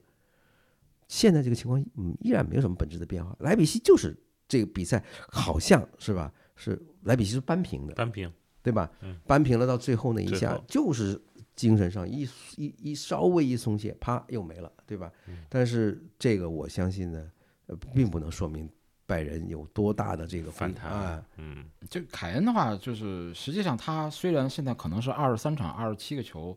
数据上其实很亮眼，但是我今天正好今天我看王金宝老师他有一个文章，他写的就是这个足球什么这个 AI，就是 AI 的这种平台，然后什么 AI 球探。他说那个 AI 球探他能做很多的预言，其中一个预言就是说凯恩自身的表现不错，但是对拜仁没有什么影响。嗯我觉得这个说法有点可能有点绝对，你不能说没有影响。嗯，拜仁本赛季如果没有凯恩的话，我相信分数会比现在要少。嗯，但是确实没有改变拜仁的大局，嗯对吧？没有改变拜仁大局。我觉得这个评价某种程度上来说是有一定道理的。其实凯恩虽然数据很好，其实他目前为止的表现，我觉得总体上其实没有达到我个人对他的期望值。我以为或者我期望他可以有更好的表现。一个是刚才就像刘老师说的，他很多比赛。你像拜仁球迷一说就是叫凯恩，就是又又一场坐牢的比赛，嗯对吧？就是说在前面像坐牢一样，因为拿不到什么太多的球等等。但同时一个，我觉得就是说凯恩实际上像这场比赛这样，两个球进的都这么漂亮。第一个球甭管是停带射，然后最后实际上因为是逆足嘛，呃至少是非主力脚嘛，能够打成那样，球速很快，然后角度很刁钻。然后第二个球一个一个一个球过了以后，直接赢球打，确实很漂亮。但是他施展自己的这种精湛的射术，然后并且同时直接扭转了拜仁的战局。其实我印象当中，这两个条件如果都具备的话，这应该是第一次。我不记得以前就是他到拜仁之后有过类似这样的比赛，因为我一直觉得说凯恩明显比莱万强的地方，一个是说他这种回撤组织，回撤组织，当然了，我见过一些莱万球迷说我们莱万回撤组织也很好，其实也还不错啦。特别是你拿一些战例，比如说就像刚踢完这一场打塞维利亚四比零，那莱万回撤组织也很不错。但是我觉得咱们就说总体上来讲，凯恩回撤组织这一块，不管是大局观、传球的视野，确实很牛，绝对是世界级的。然后凯恩的射术，我一直是觉得他的射术，所谓的射术就是说在禁区内或者是周边地带吧，把那种不太是机会的机会打进的这种能力，就是这个机会不是一个门前简单的一个推射、一个推空门或者什么样，而是需要你施展射术。我觉得在这方面，凯恩是比莱万要强的。但其实凯恩这个赛季进这样的球其实是比较少的，不是很多。之前二十七个球多少个球里面，这样的球其实凤毛麟角。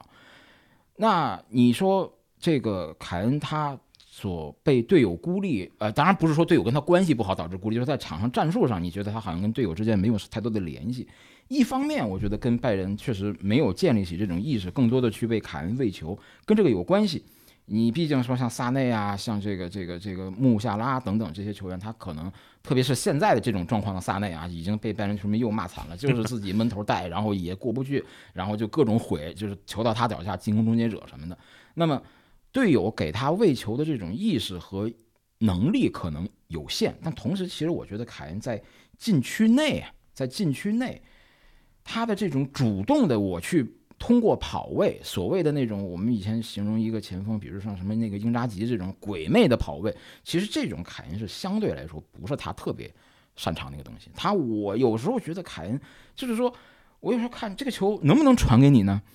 感觉很难。那队友需要有非常高的水平，可以把球传给你。你的那个位置，你在禁区里，他不是这种不断的我在禁区里面穿插灵活的跑位，把队把这个后卫，然后怎么甩开他，我自己跑的一个空当。他有时候就站在那儿，站在那儿的话，那后卫谁不知道你啊，对吧？那一定很快的就有两个人贴住你，那队友想把球塞给你或者传给你也有难度啊，对吧？所以我觉得就是从凯恩，就是其实也是这个原因，为什么？其实凯恩跟莱万有点像的是，他也有一个大赛软脚的这个名声，嗯。对吧？他也有这个名声。其实大赛软脚，其实就是呃这种或者说大场面软脚。为什么呢？就是因为对手更强，你的机会少，然后对手的防守水平更高，对你也很重视。那么这种情况下，你可能就一场比赛下来没有捞到什么太好的机会，就是你也没有能够。通过自己，比如说在禁区里面，我能够跑出一个空当来，我能把后卫摆脱开、甩开明显的一个空当，你这个时候你队友不塞给我，你是有责任的，对吧？而是一个你这个位置我给你也不容易啊，是这么一个情况。所以我觉得你包括他到拜仁之后，其实有难度的比赛。当然你说打多特帽子戏法，但拜仁打多特真的不叫有难度的比赛，拜仁打多特就是标配的，就是呃这这。这大胜是很常见的，对吧？你以前莱万在拜仁弑救主，对多特怎么怎么着虐多特太常见了，对吧？但是真正说，比如说拜仁在德甲比较怵的几个球队，你其实莱比锡是一个。然后当然这场这个凯恩很好，之前比如说像门兴啊、法兰克福啊等等这些有难度的比赛，往往凯恩是没有什么表现的。我觉得队友有责任，但是我觉得跟他自己的这种风格，我觉得不无关系。当然，我觉得啊。注视中锋，当然凯恩不是一个典型的注视中锋，他有回撤功能啊。嗯。但他在禁区里边的时候，当他等待队友喂球的时候，他在那个时候，我觉得他其实就是一个注视中锋。他在那种时候，我觉得凯恩其实很多注视中锋是有这个通病的。所以为什么有时候我们如果当对一个中锋有很强期待的时候，是很容易失望的，特别是在大场面。对。这场比赛你没干什么呀？就是因为你捞不到机会，你的那种就是没有那种所谓的鬼魅的跑位还是怎么样，你就在跟着等。那是很难的，对，因为以前呢，就是这更古早一点的时候呢，你如果中锋来分类的话呢，其实也就是两个，对吧？一个是这是注视的这种，就站在那儿用高点，是吧？欺负人家这个中卫的身材跟你有有一定的差距，那么就让队友呢用高球啊，或者是用更更直接的这个方式来来招呼。那么这这是一种玩法，一种思路。还有一种思路呢，也就是说，我的我的前锋都是小个儿，小个儿的话，我就这个啊。比方说像泥鳅一样到处钻，我就把这个这个空档能够稍微能够通过跑动能带出半步这个空档啊，我能够转过身来我就行了。但是现在呢，这个我们已经很模糊了这些东西，因为在已经很久没有，就说。你你可以说现在很难去找一个吉鲁这样的这样的这个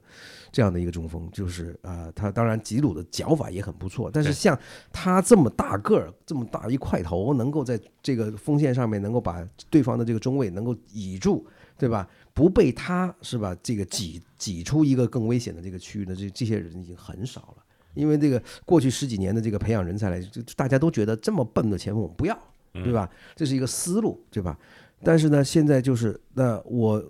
就如果去回头去看凯恩在热刺的进球啊，那二百多个进球，你真的要细分起来，或者是说一个大类的话，他有很多这个大类是反击的进球。嗯，那么反击的进球就意味着什么呢？就是说他因为他的这个呃，凯恩在热刺的崛起是吧，成为这个这个这个英超的这个啊这个比较有把握的、非常有能力的这么一个中锋，和孙兴民加盟热刺是其实是两路的。就是说，这个是相辅相成的一个现象。对，就是说，如果凯，就是为什么凯恩回撤这个也能够成为一个打法呢？因为他有孙兴民。那么，如果拜仁他没有这么一个人的话，那凯恩的这个回撤就没有什么太大意义了，对吧？那么，如果是在你的这个队里头，如果有这么样的一个，就是基这个能力或者素质，或者你的这整个这个给人的一个感觉，有那么几分像孙兴民的话。那么也应该在这一块给人一个启发，但是问问题好像现在你也看不到拜仁是不是就是说凯恩如果牺牲自己回到这个中场，吸引对方的这个防守，那么拉出来的这个空档有没有人去钻这个空子呢？貌似并不是特别的有这样的一个成型的这个思路，对吧？因为在这个呃这个热刺，这个就比方说他一四一五赛季在这个热刺打到现在是吧，将近十年，在八八九年里面，热刺大部分的时候，你可以说它是一个反击型的球队。那么，特别是尤尤其是最近后来是这个呃孔蒂带是吧，穆里尼奥带的时候，这个情情况就更加的向反击这一块倾斜。那么这样的一个打法来讲，那么有孙兴民这样一匹快马，是能够把反击的速度给你带起来。那么一旦形成这个反击的态势之后呢，那么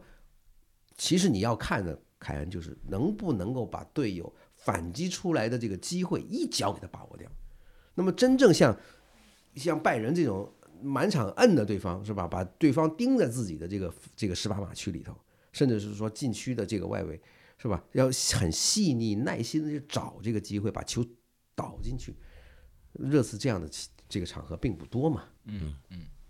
这个基本都聊完了，最后一甲呢就简单说两句，因为。嗯，尤文是三比二，最后靠加比亚一个绝杀啊，这个很很很很很艰难打服了西多内。米兰呢是一比一战平了亚特兰大。其实米兰这两这场比赛打的应该是这近期最好的一场，然后但是被一个就是有些争议的点球给平了吧，反正有些可惜。但是国际米兰呢，依然是就是哪怕图拉姆受伤，哪怕进行了各种轮换，四比零轻轻松松干来切。所以就是这赛季的意意甲夺冠已经没有什么跑了啊！国际米兰所以又可以出书了。对，国际米兰秀上第二颗星指日可待。然后咱们的蓝黑荣耀也提上日程，也马准备开始制作，争取在这个夺冠那一刹那，咱们就能够有链接啊！这这个，然后我们也在尽尽尽量把这个。时间给加快一些，然后让大家在最兴奋的时候能够感受到这种东西。然后意甲呢，我觉得还有一点就是，呃，关于皮奥利，因为这个现在我觉得这三强里唯一有一个比较重要的就是大家的争议点，就是皮奥利该不该换啊？这个是包括我跟我一些同事也在讨论，就比如薛老师啊，他们非坚持要换的皮奥利，我呢觉得可换可不换啊。然后，当然了，在网络上大家也在争论这个问题。我觉得现在就是，如果有更好的啊、更划算的，你更在米兰能承受范围之内的，你愿意换就换。但是没有的话，皮奥利也不错啊。然后，我觉得对米兰球迷想说的，就是别人是为了想换皮奥利而希希望米兰去输球，那就没劲了啊。然后为你这个我不同意啊，是吧？就希望米兰输球，然后去换帅是吗？不是，那我觉得这个不行。我不是说我对皮奥利有什么看法，就我自己的话，我作为一个队的球迷，像我可能很阴暗。我如果认定一个教练他不行的话，我觉得他最好赶紧输球，赶紧走。其实就有点像刚才我说那个加纳乔那种情况，就怕您又缓过神来，您又带一年，又又耽误。对，所以这个当然皮奥利属不属于这个情况是另外一个话题啊。对。这个就是属于现在这个网络上争论比较多的，我就是谈我自己的看法。当然，你愿意坚持换 PLD 的呢，呃，也也也可以。但是我实在想不到有哪个教练现在适去适合来这个事儿。呃，比方说一个教练，他是一个就是说杯赛啊，呃这一块呢他成绩比较好，嗯，但是联赛呢拉胯的很厉害的。这个我觉得倒是可以想想就算了，嗯，但是呢，基本上可以，我我倾向于是联赛拿过冠军的教练呢，稍微多给一点时间，对，因为联赛不是一个就是偶然性那么大的，因为它要考验的东西太多了，因为时间拉得很长，基本上运气也好，你的这个呃这个伤病啊各方面你摊平了来讲，那么你你在这么长的一个时间里面，九九到十个月里面，你能不能把这个你的那几个因因因素可以考虑的，就是你的打法是不是成型，嗯，对吧？那么这个通过是说你的这个首发阵容基本上是不是稳定，然后呢，你的后手是什么？大家能够看啊，基本上能够判的判的比较准，就是说这样的对手你是肯定打不过的。那这些对手呢，你肯定能赢的，就是。这个肯定，但是大概百分百分之八九十。然后呢，有一些这个这个进步，比方说去年你说这个这个队是吧？这个定位球不好，进这个赛季有进步是吧？然后呢，再接下来就是说这些有一些球员过去上一个赛季他的这个进球，呃，大概没有上双，这个赛季上，那么这些都可以在这个联赛的很长的时间里面一点一点给熬出来。嗯，那么他可能也就熬这么一个联赛，但是呢，你说如果你能把联赛熬下来。那我觉得这个蒙的可能性会比较小。但是杯赛来讲呢，那真不好说。这就很多人就说米兰这个赛季什么欧冠小组出局，但你说那小组多难啊，是吧？真而且能赢纽卡，客场赢纽卡，主场赢巴黎，不是一般人能做到的，对吧？不是不是，这那时候纽卡还是比较强，还是比较猛的。纽卡还主场干了大巴黎呢，四比一，是不是？所以就是在这个小组，我觉得能拿到第三，而且是靠净胜球吧，劣势。还呃相互战绩还是什么，就是嗯就是出局的也可以接受了啊，就是最主要呢就看那场德比了，看德比打别别输太惨，我觉得可能就还好，然后欧联杯争一争，联赛保个前四。然后就就差不多了啊，这个就是我个人的一个看法。大家，呃，其其他的米兰球迷有别的看法，那我也欢迎来喷是吧？不是不是，这个没有什么可喷的，一个皮奥利不值当啊，就是 这么觉得皮奥利受到最严重的侮辱。行，那行，今天因为然后也聊了很长时间了，这个行，那我们就感谢两位老师这个辛苦陪我们聊球，然后也感谢听众朋友们收听，我们下期再见，再见，再见。